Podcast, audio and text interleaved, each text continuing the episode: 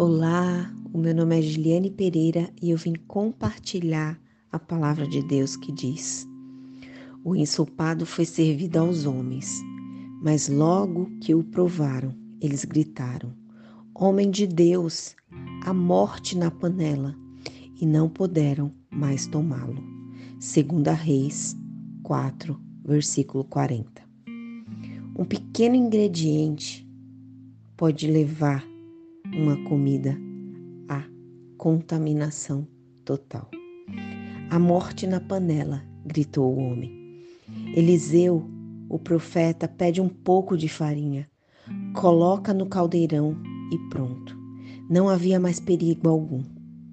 É uma história que pode parecer estranha para estar na Bíblia, porque o registro de uma comida estragada. O que quer dizer isso, né?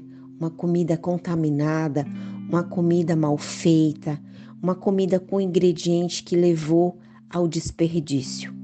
A Bíblia não está dando para nós uma lista de alimentos envenenados. Quando Eliseu faz o que faz, ele está apontando para Jesus. Não é apenas um acidente isolado, mas a morte e a restauração são temas que Jesus veio nos ensinar através da sua morte e que nos deu vida e vida em abundância. Se hoje você vê a morte na panela, não se desespere. Há dias em que os nossos olhos enxergarão situações com um tom de desesperança, de desespero, de aflição. Parece que a morte se instaurou e não há mais nada a ser feito. Olhe para Jesus, o Salvador. Olhe e peça aquele que muda todas as coisas para que tire a morte e traga a vida.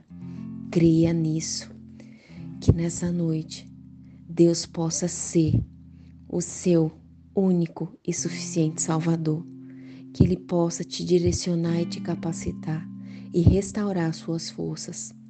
Que você não tenha medo, que você tenha coragem, que Ele nos prometeu vida e vida em abundância.